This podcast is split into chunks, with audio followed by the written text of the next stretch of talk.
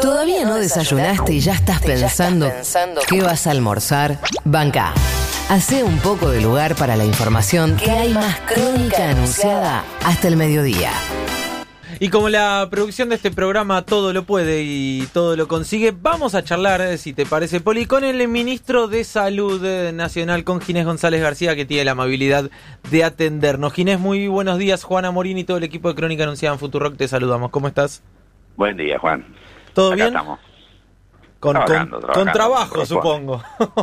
Sí, mucho, mucho. Ahora tengo una videoconferencia con los ministros de la región ahora a las 11 para compartir la información y, por supuesto, para trabajar aprovechando la experiencia de cada uno, ¿no? Ujú. Ginés, eh, yo hoy decía que es probable que, que surjan este, algunos casos más de coronavirus acá en el país y que no es para alarmarse. ¿Me equivoco? No, no se equivoca. Por supuesto que una cosa es no alarmarse en el sentido del pánico, como mucha gente lamentablemente me parece que está pasando, pero sí, por supuesto, tener en cuenta. Y sobre todo, a ver, el aspecto positivo es que la forma que tenemos internacionalmente, no nosotros, de, de tener esto es eh, evitar el contagio, es decir, es una es una enfermedad con alta posibilidad de contagio, de manera tal que la detección precoz y el aislamiento, tal como se hizo perfectamente acá en la ciudad de Buenos Aires con el protocolo que se cumplió, es el método realmente más eficaz, ¿no es cierto? Y después, por supuesto, cuidar todos los contactos, establecer un poco como estamos haciendo ahora con todos los que viajaron cerca en el avión. Bueno, una serie de medidas que, que, que son claras. Y para no contagiarse, ¿qué hay que hacer?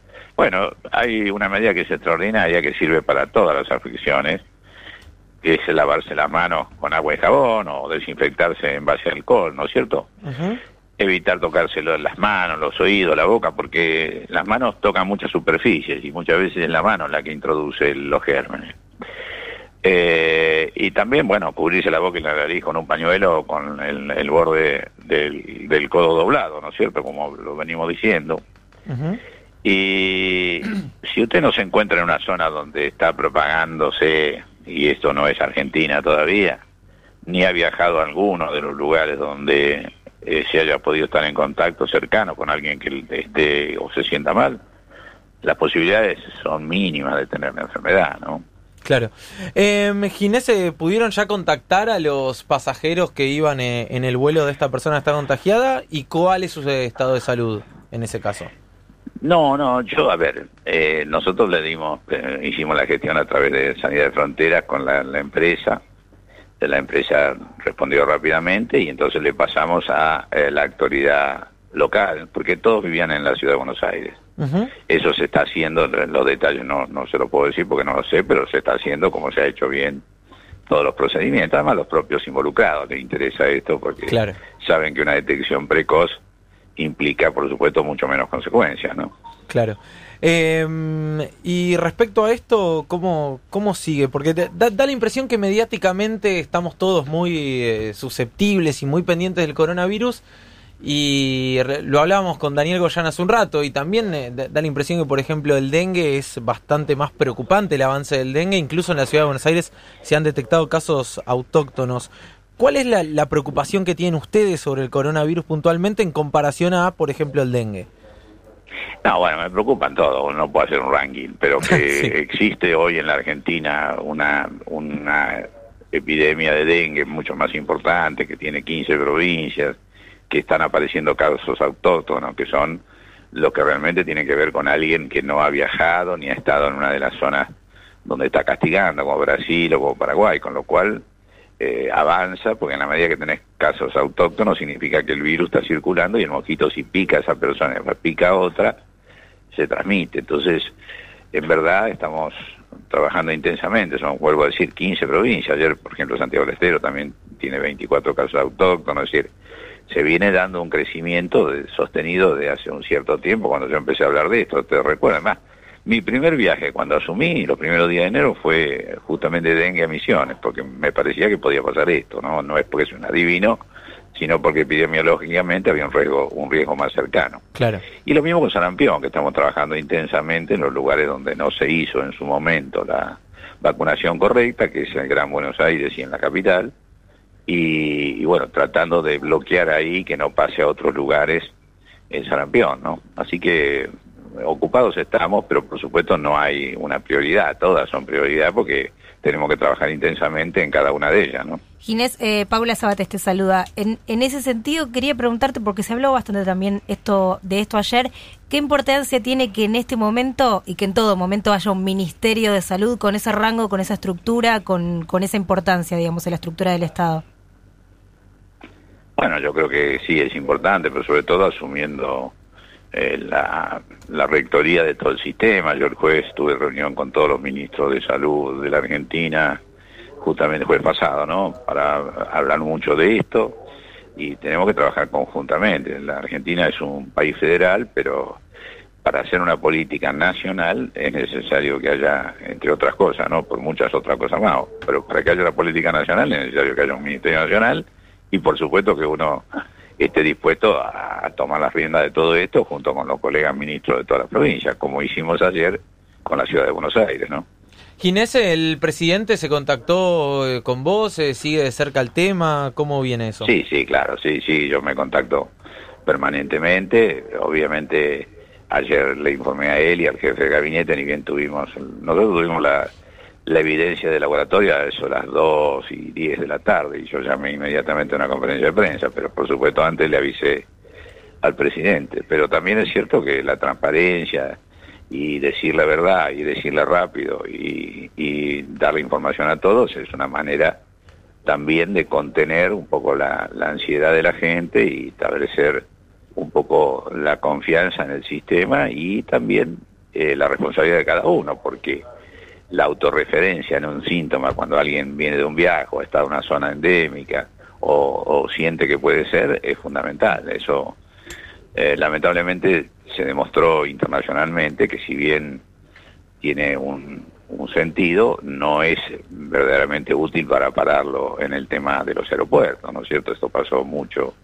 Quizás el país que más control en aeropuertos hizo fue fue Italia, hizo dos millones de escaneos de temperatura en todos los que entraron esos últimos meses y bueno, le pasó lo que le pasó en, todo, en toda la zona norte. ¿Por qué le pasó? Bueno, seguramente todavía no saben del todo las razones, pero una de las razones importantes es que el enfermo concurrió al sistema y el sistema no creyó que era coronario. Entonces volvió eh, dos días después, que también era corona, coronavirus, y tampoco creyeron. Entonces fue tres veces, estuvo varios días, contagió mucho de personal del hospital y ni ninguno detectó esto. Eh, por eso yo hablo de la detección precoz, porque no solo es buena para el enfermo, sino es buena para evitar lo que la fase que estamos ahora, que contra el contagio, o sea, contra la diseminación del virus, ¿no? Hola, Ginés, ¿cómo estás? Rocío creo te saluda. Quería consultar por otro tema, cambiando un poco sobre esto que tiene que ver con los anuncios que hizo el presidente el domingo. Habló del envío de un proyecto de legalización del aborto. Sabemos que el Ministerio de Salud va a tener un rol allí importante. Quería saber si ese proyecto ya está terminado, cómo viene un poco el trabajo en equipo que están realizando. De parte nuestra prácticamente está terminado. Nosotros dijimos los ejes que desde el punto de vista de la salud son trascendentes dentro del proyecto. Ahora, por supuesto, la, voz definitiva la da el presidente, pero él también ha dicho que va a ser en 10 días el, envío al Congreso, de manera tal que yo creo que, ya estamos prácticamente sobre la hora, ¿no? O sea, lo que sí es la participación del Ministerio de Salud en, el, en la redacción del proyecto ya está terminada, falta que el Ejecutivo le le dé sus retoques. Eh, a ver, hay consulta todos los días, puede ser que algún tema por ahí volvamos a hablarlo, pero la cuestión sustantiva del eje de por qué es importante para la salud y qué cosas tienen que ver con evitar muertes evitables, evitar dolores, evitar internaciones, evitar este, vergüenzas, este, bueno, todas estas cosas que, que y, por supuesto otorgar justicia social y derechos, ¿no? Ginés, hay... No, eso está, pero a lo mejor hay alguna, no puedo decirlo, por ejemplo, hace un par de días tuvimos no me acuerdo si ayer o antes ayer, porque ya con, con este catombe es difícil saber cuándo pasó, pero me parece que el lunes fue así que tuvimos una reunión con, con presidencia con para tratar de, perfeccionar algunas ejes pequeños que nos quedaban todavía con alguna duda, ¿no? Claro. Eh, hay mucha discusión respecto a la objeción de, de conciencia. Eh, ¿Cuál es tu postura al respecto? Yo me parece que la objeción de conciencia es absolutamente respetable y naturalmente tiene que ver con una cosa profunda, interna de cada persona. Y que en ese sentido me parece que es absolutamente válida. También es cierto que un médico tiene, además de la objeción de conciencia, tiene responsabilidades individuales y responsabilidades con su paciente. Lo que no estoy tan de acuerdo es con la, institucional, porque no me parece que las instituciones tengan conciencia. La conciencia es un hecho personal, individual, personal. No obstante, supongo que si las instituciones masivamente tienen objeción de conciencia, no habrá ningún tipo de problema que hagan eso, ¿no es cierto? Por supuesto que tienen que tener la obligación de darle información veraz y una alternativa terapéutica inmediata, ¿no? Pero bueno, eso es lo que trata de, consagrar la ley. Claro, Ginés, la última y te agradecemos por hacerte un rato para charlar eh, con nosotros. ¿Crees que hay una suerte de, paranoia colectiva en torno al, coronavirus? Porque da la impresión que se está como sobreestimando de alguna manera eh, el tema independientemente de eh, que obviamente es un virus nuevo y que al desconocer su cura y su tratamiento genera obviamente ruido, pero ¿crees que hay una suerte de paranoia colectiva? Yo no sé si decir la palabra paranoia, que es demasiado fuerte, pero sí hay un miedo sobre exagerado, sin ninguna duda, porque yo también me lo pregunto, ¿no? ¿Qué, qué, puede ser una enfermedad que, bueno, finalmente es un síndrome de gripal con algunas características, pero, pero ninguna de esas características es, digamos, peor que, la gripe, por decir alguna cosa eh, que toda la gente la tiene incorporada. Pero, no sé, quizás porque es un virus nuevo, quizás porque eh, tiene, tiene la la cuestión de, viejos pensamientos del medioevo en la reacción de cómo, cómo la sociedad reacciona ante los miedos, quizás porque es muy contagioso, quizás porque tiene cuarentena, que rememora también la Edad Media. Sí, no, no, no sé, antropológicamente no sé cómo explicarlo, pero es cierto. Y es cierto también que los medios de comunicación y sobre todo las redes han tenido mucho papel en, en un poco poner en alarma a todo el mundo. Eso tiene una ventaja, que es, vuelvo a decir, la sensibilidad de la gente está eh, exagerada, si uno quiere, pero hace que concurra rápidamente cuando tiene un síntoma.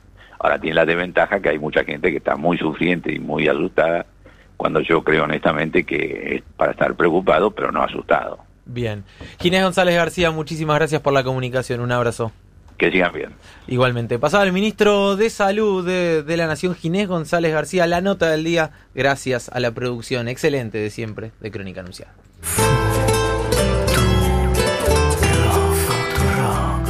Futurock está en su eje, en su centro, como Nelson Mandela.